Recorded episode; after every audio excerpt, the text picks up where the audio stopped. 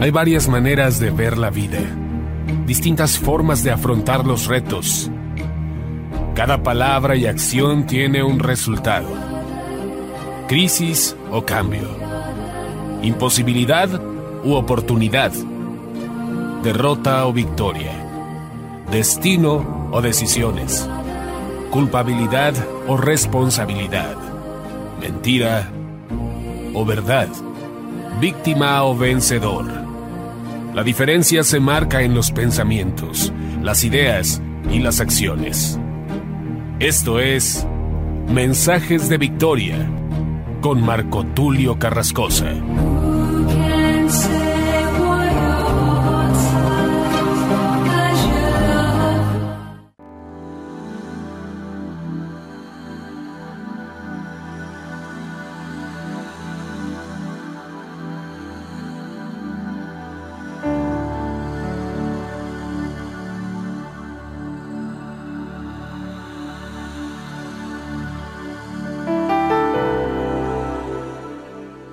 Bendiciones a todos.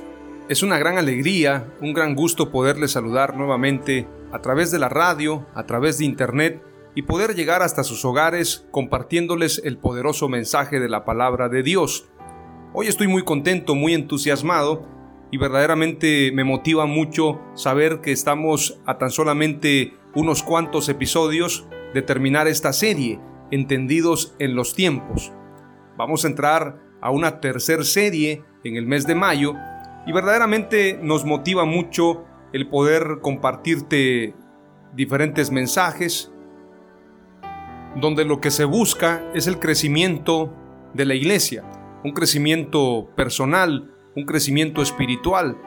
Definitivamente cada mensaje lleva un contenido y ese contenido a manera de alimento produce en los corazones una expectativa, una esperanza una fe. La palabra de Dios dice que la fe viene por el oír y el oír por la palabra de Dios. Entonces cuando nosotros compartimos estos mensajes, el único objetivo que tenemos es la transformación, el crecimiento. Sembrar la semilla para que haya crecimiento, aunque sabemos que el que da el crecimiento es Dios.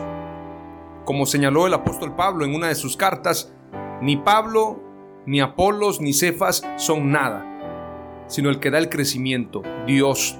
A Él sea la gloria, a Él sea la honra y toda la alabanza por los siglos de los siglos. Amén. Aleluya. Estoy muy contento de compartirles este episodio número 32, titulado Tiempo de contender por la verdad. Creo que hay momentos donde nosotros debemos ser cautelosos, pero hay un momento en una guerra en una dificultad, en una amenaza, donde todo ejército tiene que salir a pelear.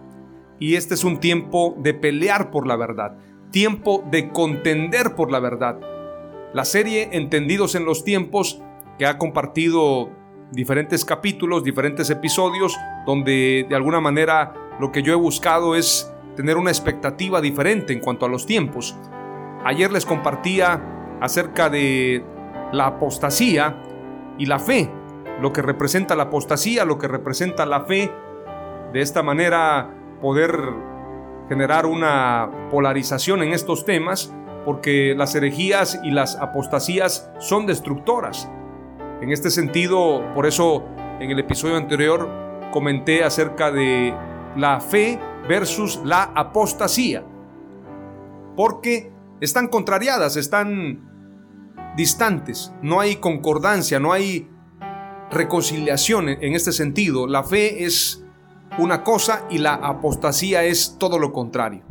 Entonces, ahora vamos a hablar acerca de contender por la verdad, de defender esa verdad que está en nuestros corazones, de ser íntegros, de ser celosos, de ser verdaderamente guerreros y defender esa verdad esa doctrina y esa palabra que Dios nos dio.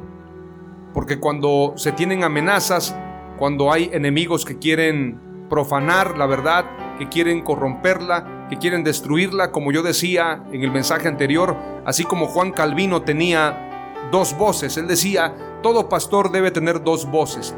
Una voz para llamar a las ovejas y otra voz para ahuyentar a los lobos rapaces.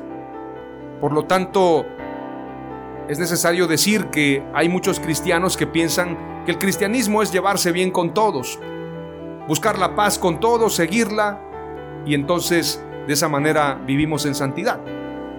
Todo lo contrario, santidad también tiene que ver con defender la verdad. Si somos santos, vamos a ser también celosos de la palabra de Dios. Jesús siendo el ser, el Dios hecho hombre, el hombre más puro, más santo que ha habido en la historia, es decir, no hay otro como Él. Siendo santo, o más bien santísimo, no se rehusó a pelear por la verdad. Es decir, combatió a los fariseos, a los saduceos, a los herodianos, combatió la mentira, a los escribas, a los mentirosos. Entró al templo y volcó las mesas, se enfrentó a ellos. Jesús es el claro ejemplo de lo que tenemos que hacer tú y yo para combatir la mentira, para combatir la mediocridad, para combatir todo aquello que estorba a la obra de Dios. Por esto el mensaje de hoy, tiempo de contender por la verdad. Deseo con todo mi corazón que seas bendecido y prosperado con esta palabra, pero antes de compartirla, vamos a orar al Espíritu Santo para pedirle su guianza, pedirle su sabiduría y que esta palabra pueda producir un impacto en los corazones. Oramos a Dios. Padre amado, te doy gracias en el nombre de Jesús por tu palabra. Gracias por tu presencia. Gracias por todo lo bueno que tú eres con nosotros. Hoy me posiciono delante de ti para pedirte sabiduría, para pedirte entendimiento, para pedirte tu unción, Señor, para que yo tenga la capacidad de compartir este mensaje de tal manera que pueda traer una revolución a los corazones. Te ruego, Padre, que podamos ser equipados con esta palabra, que entendamos que este es un tiempo de contender por la verdad, porque la verdad se ve amenazada por la mentira y hay quienes quieren corromperla, hay quienes quieren pisotearnos, pero la sal tiene un propósito y por lo tanto tenemos que guerrear y pelear por esa verdad, pelear por esa integridad, pelear en contra de esa corrupción moral y esa corrupción mental, pero sobre todo esa corrupción espiritual que quiere hacerle daño no solamente a nuestras familias, sino a todas las naciones de la tierra. En momentos como estos, Señor, te pedimos que avives tu obra y que nos levantes como luz y como sal de esta tierra. En el nombre de Jesús oramos con entendimiento y declaramos como declaró el profeta Habacuc, aviva tu obra en medio de los tiempos, en medio de los tiempos hazla conocer. En el nombre de Jesús, amén, aleluya. Basándome en la escritura y basándome en este tiempo que estamos viviendo, que son tiempos finales, que son tiempos en los que Dios nos viene hablando de cumplimientos de señales, cumplimientos de tiempos. Quiero utilizar como un marco este pasaje y quiero que lo tengas en tu corazón. Judas capítulo 1 del verso 1 exactamente al verso 25. Son 25 versos que le voy a dar lectura con el único propósito de que podamos tomar este pasaje como referencia. Quiero que lo estudies en casa y te des cuenta cómo la escritura nos hablaba ya de estos últimos tiempos y de las falsas doctrinas y falsos maestros que se levantarían. Así que vamos a adentrarnos a este pasaje.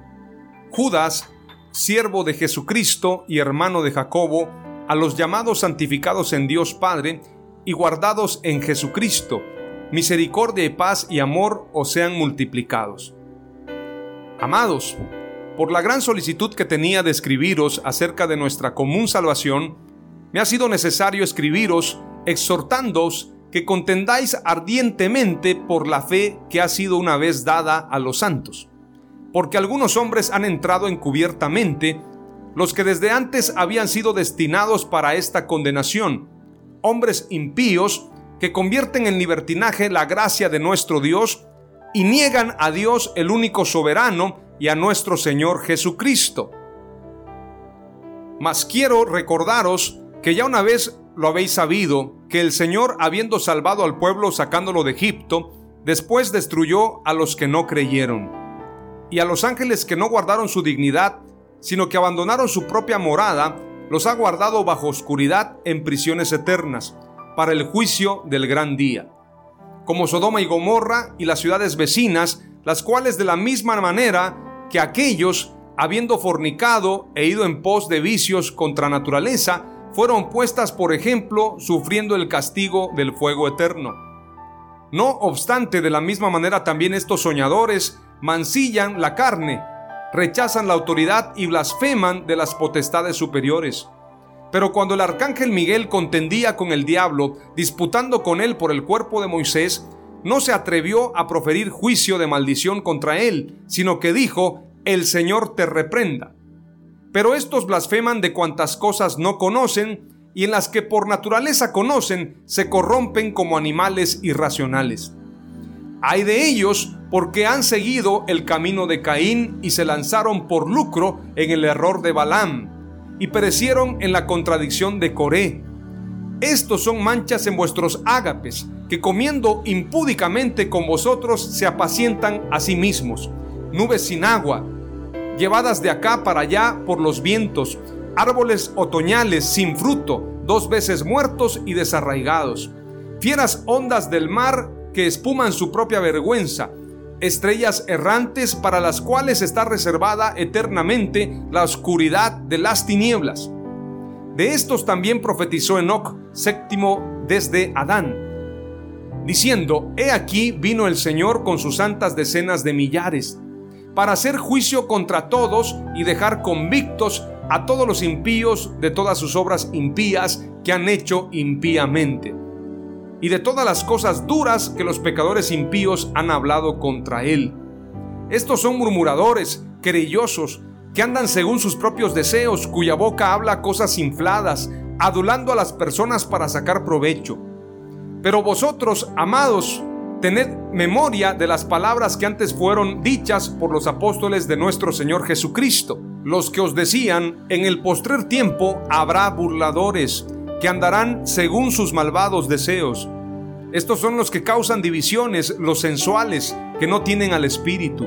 Pero vosotros, amados, edificando sobre vuestra santísima fe, orando en el Espíritu Santo, conservaos en el amor de Dios, esperando la misericordia de nuestro Señor Jesucristo para vida eterna. A algunos que dudan, convencerlos. A otros salvad, arrebatándolos del fuego, y de otros tened misericordia con temor, aborreciendo aún la ropa contaminada por su carne. Y aquel que es poderoso para guardaros sin caída y presentaros sin mancha delante de su gloria con gran alegría, al único y sabio Dios, nuestro Salvador, sea gloria y majestad, imperio y potencia, ahora y por todos los siglos. Amén. Aleluya.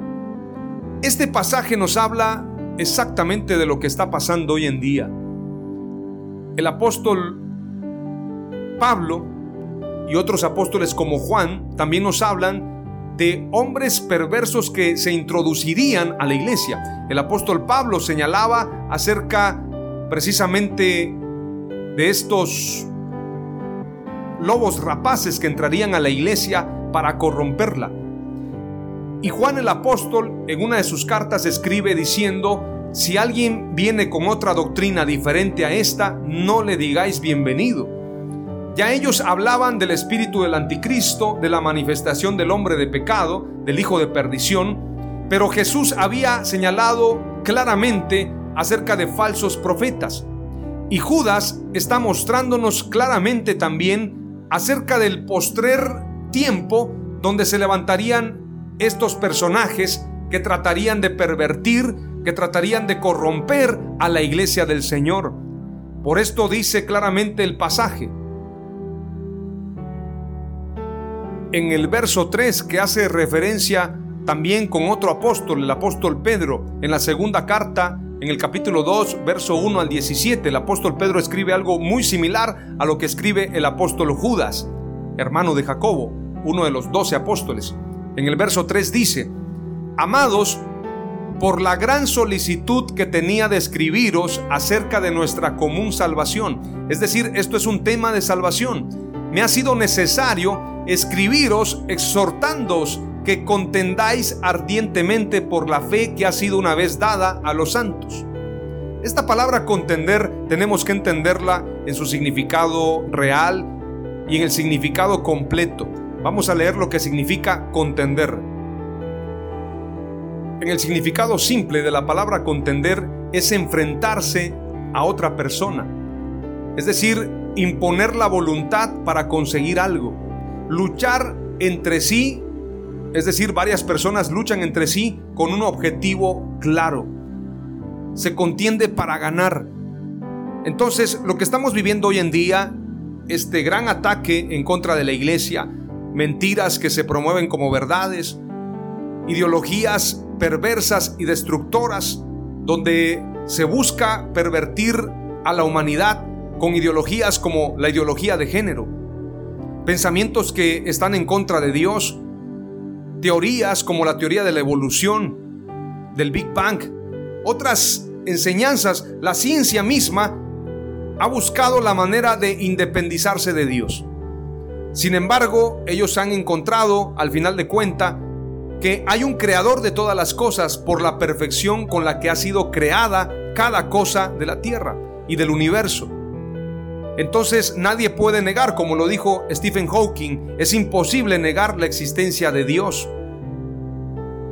Sin embargo, hay un interés insano, perverso, diabólico, de hacer a un lado a Dios, sacarlo de las escuelas, sacarlo de la educación, de la política, de la cultura, de las artes, de los medios de comunicación, pero Dios está en todas las cosas. Ahora, ¿por qué es importante contender? Porque si nosotros vamos tolerando, el enemigo va a ir tomando territorios. Por esto cuando David se enfrenta a Goliat, lo hace por una sencilla razón. David tuvo celo de Dios cuando dijo, ¿quién es este incircunciso para venir a desafiar a los escuadrones de Israel? Al Dios de los ejércitos, a Jehová de los ejércitos. ¿Quién es este incircunciso? En otras palabras, estaba diciendo, ¿quién es este para venir a menospreciar al pueblo de Dios? Lo que motivó a David a pelear contra Goliat fue primero el amor y la devoción hacia Dios, pero también de este amor nació el celo el celo de Dios de decir, ¿cómo es posible que se permita que este incircunciso venga a avergonzar a los hijos de Dios? Por lo tanto, David se enfrentó a Goliat. Siempre que hay una contienda tiene que ver con salvar al pueblo de Dios. Entonces, tenemos que entender que esa contienda primeramente es espiritual, pero también hay personas que están siendo utilizadas por el enemigo para corromper a la iglesia. Hay falsos maestros, falsos apóstoles, falsos profetas, que como lo dice en otro pasaje el apóstol Pablo, en 2 de Timoteo capítulo 3 y verso 5, teniendo apariencia de piedad, pero habiendo negado su poder, a los tales evita. En otra versión dice, aparentan ser muy religiosos, pero con sus hechos negarán el verdadero poder de la religión. No tengas nada que ver con esa clase de gente. Está hablando de los hipócritas. Y Jesús dijo, guardaos de la levadura de los fariseos, que es la hipocresía. En este sentido tenemos que entender que hay una contienda. Jesús combatió a los fariseos, a los saduceos, a los herodianos, a los falsos maestros, a los escribas mentirosos. Y esa contienda continúa hasta el día de hoy. Martín Lutero en la Reforma Protestante se enfrentó al papado. Y grandes reformadores como Wycliffe, como Juan Calvino, como Knox, se enfrentaron a ese sistema religioso de mentira. Hoy en día muchos piensan que no hay una reforma. La reforma continúa. Dentro de la misma iglesia evangélica hay muchísima corrupción y la iglesia tiene que entender que necesitamos una transformación una metamorfosis, un cambio. Pero esto no puede pasar si tú y yo estamos conformados a este siglo. La escritura dice, y el apóstol Pablo lo señala, en Romanos 12:2. Y no os conforméis a este siglo, mas transformaos por la renovación de vuestra alma, para que experimentéis cuál sea la buena voluntad de Dios, agradable y perfecta. El apóstol Judas nos está hablando claramente de estos personajes. Dice claramente el pasaje, convierten la libertad en libertinaje. La gracia de nuestro Dios la convierten en lugar de libertad en un libertinaje, es decir, en corrupción. Niegan a Dios el único soberano y a nuestro Señor Jesucristo. Dice también el pasaje que son contumaces. ¿Qué quiere decir esto? Que son rebeldes a pesar de saber que están en un error. No sé si usted se ha dado cuenta de personas a las que le muestras conforme a la escritura que lo que están enseñando no es correcto. Hay falsos apóstoles a los que les muestras claramente la escritura y le dices, amado hermano, con todo mi aprecio te digo y te muestro la escritura, Jesús pidió a la iglesia, les dijo, no permitan, y esto es como un mandato, es, es decir, no pidió, más bien impuso a la iglesia que nadie se llame padre espiritual en esta tierra. Se les muestra el pasaje, se les habla de la manera en que el apóstol Pablo señalaba de manera figurada acerca del tema de la paternidad. Les muestras diferentes pasajes, pero ellos dicen, no, es que así me enseñó mi apóstol. Eso es ser contumaz, ser rebelde, a pesar de saber de que hay una condenación a los falsos profetas, ellos prefieren perseverar en su mentira que arrepentirse. En el verso 8 del capítulo 1 de Judas dice claramente, no obstante, de la misma manera también estos soñadores mancillan la carne, rechazan la autoridad y blasfeman de las potestades superiores.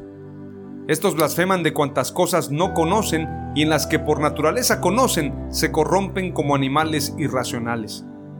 Es importante señalar que el apóstol Judas nos está hablando de estos personajes que serán perversos, que serán abiertamente enemigos de la verdad, serán personas sensuales, causarán divisiones, no estarán conforme al Espíritu, no se edificarán conforme a la palabra de Dios, no conservarán la pureza y la santidad, sino que actuarán, como dice la Escritura, impíos que actuarán con sus obras impías que han hecho impíamente, y de todas las cosas duras que los pecadores impíos han hablado contra Él.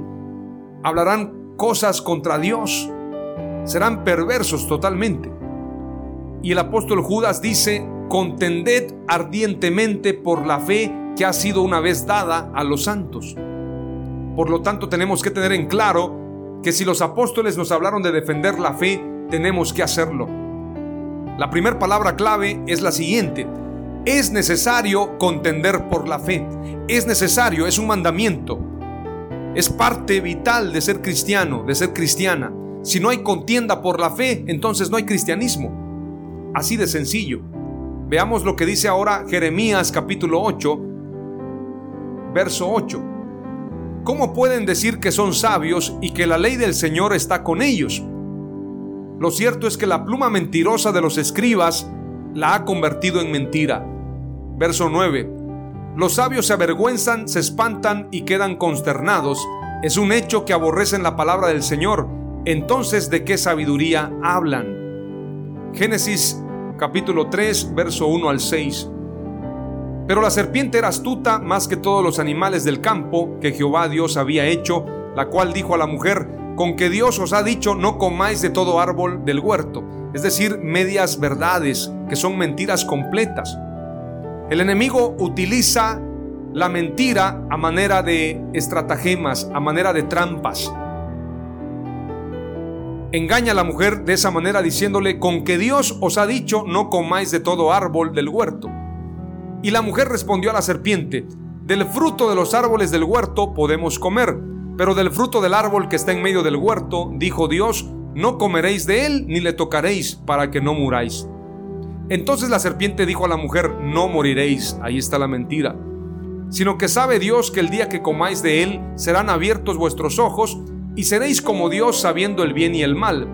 Y vio la mujer que el árbol era bueno para comer y que era agradable a los ojos y árbol codiciable para alcanzar la sabiduría. Y tomó de su fruto y comió y dio también a su marido, el cual comió así como ella. A partir de esa mentira entra el pecado y el pecado produjo muerte. La mentira se introduce con estratagemas o trampas el enemigo siempre utiliza medias verdades, que son mentiras completas. Efesios capítulo 4 dice, y él mismo constituyó a unos apóstoles, a otros profetas, a otros evangelistas, a otros pastores y maestros, a fin de perfeccionar a los santos para la obra del ministerio, para la edificación del cuerpo de Cristo, hasta que todos lleguemos a la unidad de la fe y del conocimiento del Hijo de Dios, a un varón perfecto a la medida de la estatura de la plenitud de Cristo. Este verso 14 es clave. Para que ya no seamos niños fluctuantes llevados por doquiera de todo viento de doctrina, por estratagema de hombres que para engañar emplean con astucia las artimañas del error, sino que siguiendo la verdad en amor, crezcamos en todo en aquel que es la cabeza, esto es Cristo de quien todo el cuerpo bien concertado y unido entre sí por todas las coyunturas que se ayudan mutuamente según la actividad propia de cada miembro, recibe su crecimiento para ir edificándose en amor. Verso 17. Esto pues digo y requiero en el Señor que ya no andéis como los otros gentiles que andan en la vanidad de su mente, teniendo el entendimiento entenebrecido, ajenos de la vida de Dios por la ignorancia que en ellos hay, por la dureza de su corazón los cuales, después que perdieron toda sensibilidad, se entregaron a la lascivia para cometer con avidez toda clase de impureza. Mas vosotros no habéis aprendido así a Cristo, si en verdad le habéis oído y habéis sido por él enseñados conforme a la verdad que está en Jesús. El apóstol Pablo está hablando de este tiempo de mentira, de falsas doctrinas, de hombres que con astucia emplean estratagemas, emplean artimañas de error. Por lo tanto, tenemos que entender que la verdad es absoluta, la verdad no es a medias. Las verdades a medias son mentiras completas. La apologética inexacta es una mentira completa. Cuando alguien dice es que puede ser así o puede ser allá, pero no tiene convicción acerca de la verdad, entonces esta persona es un mentiroso. Porque Dios no divaga, Dios es firme en su palabra, su palabra es fiel y verdadera. Tenemos que entender que llegará el tiempo de la manifestación de la apostasía y de la manifestación del hombre de pecado. Segunda de Tesalonicenses capítulo 2, verso 2 en adelante dice, pero con respecto a la venida de nuestro Señor Jesucristo y nuestra reunión con Él, os rogamos, hermanos, que no os dejéis mover fácilmente de vuestro modo de pensar, ni os conturbéis ni por espíritu, ni por palabra, ni por carta como si fuera nuestra, en el sentido de que el día del Señor está cerca. Nadie os engañe en ninguna manera, porque no vendrá sin que antes venga la apostasía y se manifieste el hombre de pecado, el hijo de perdición, el cual se opone y se levanta contra todo lo que se llama Dios o es objeto de culto, tanto que se siente en el templo de Dios como Dios, haciéndose pasar por Dios. Este pasaje nos habla del tiempo de apostasía y el tiempo del anticristo. Los que piensan que los cristianos van a estar en la nube y que el rapto va a suceder antes, se equivocan porque el anticristo va a perseguir a los cristianos. Si es anticristo y ya no hay cristianos aquí, entonces no tiene razón de ser. Si se levantará contra todo lo que es objeto de culto, entonces si ya no hay adoradores de Jesús en la tierra, ¿contra quienes se va a levantar? Él levantará palabras contra Jesús, contra la iglesia, contra el pueblo de Dios. Por eso es anticristo, antimesías, porque es un mentiroso y ese espíritu contrario la iglesia lo va a combatir con la verdad, con el testimonio, como dice Apocalipsis. La palabra clave número 2 y dice el verso 5, ¿No os acordáis que cuando yo estaba todavía con vosotros os decía esto? El apóstol Pablo hace énfasis a eso. La palabra clave número dos es medias verdades son mentiras completas. Y para concluir con la palabra clave número tres, quiero señalarte lo que dice Juan 14, 6. Jesús le dijo, yo soy el camino y la verdad y la vida, nadie viene al Padre sino por mí. Primera de Juan 5:20 dice, y sabemos que el Hijo de Dios ha venido y nos ha dado entendimiento, a fin de que conozcamos a aquel que es verdadero, y nosotros estamos en aquel que es verdadero, en su Hijo Jesucristo, este es el verdadero Dios y la vida eterna. Primera de Juan 2:22, ¿quién es el mentiroso sino el que niega que Jesús es el Cristo? Este es anticristo, el que niega al Padre y al Hijo.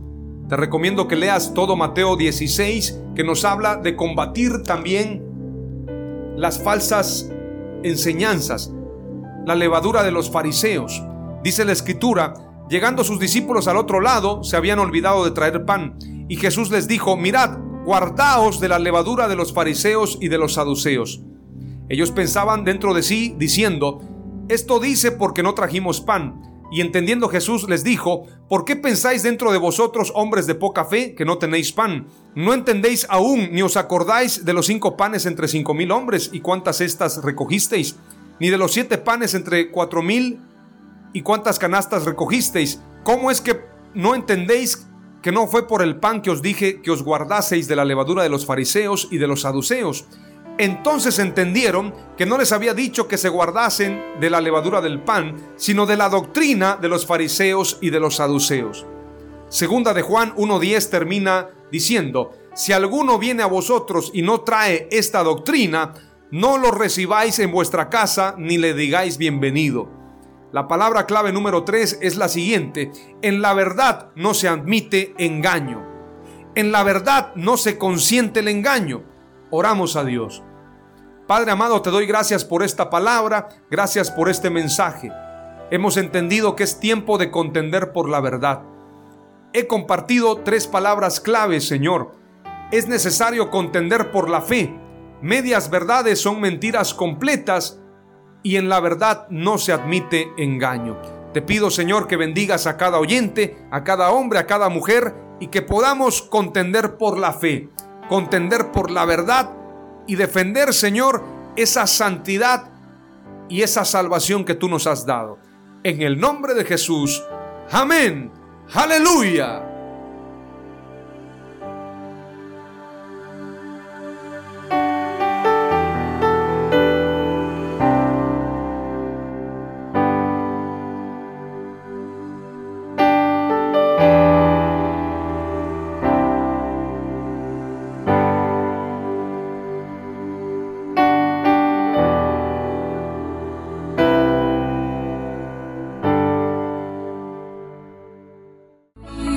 Esto fue Mensajes de Victoria con Marco Tulio Carrascosa. Gracias por escucharnos y seguirnos en nuestras redes sociales. Si deseas invitarnos a tu ciudad, escríbenos por inbox o al WhatsApp 961 66 882 99 961 66 882 99.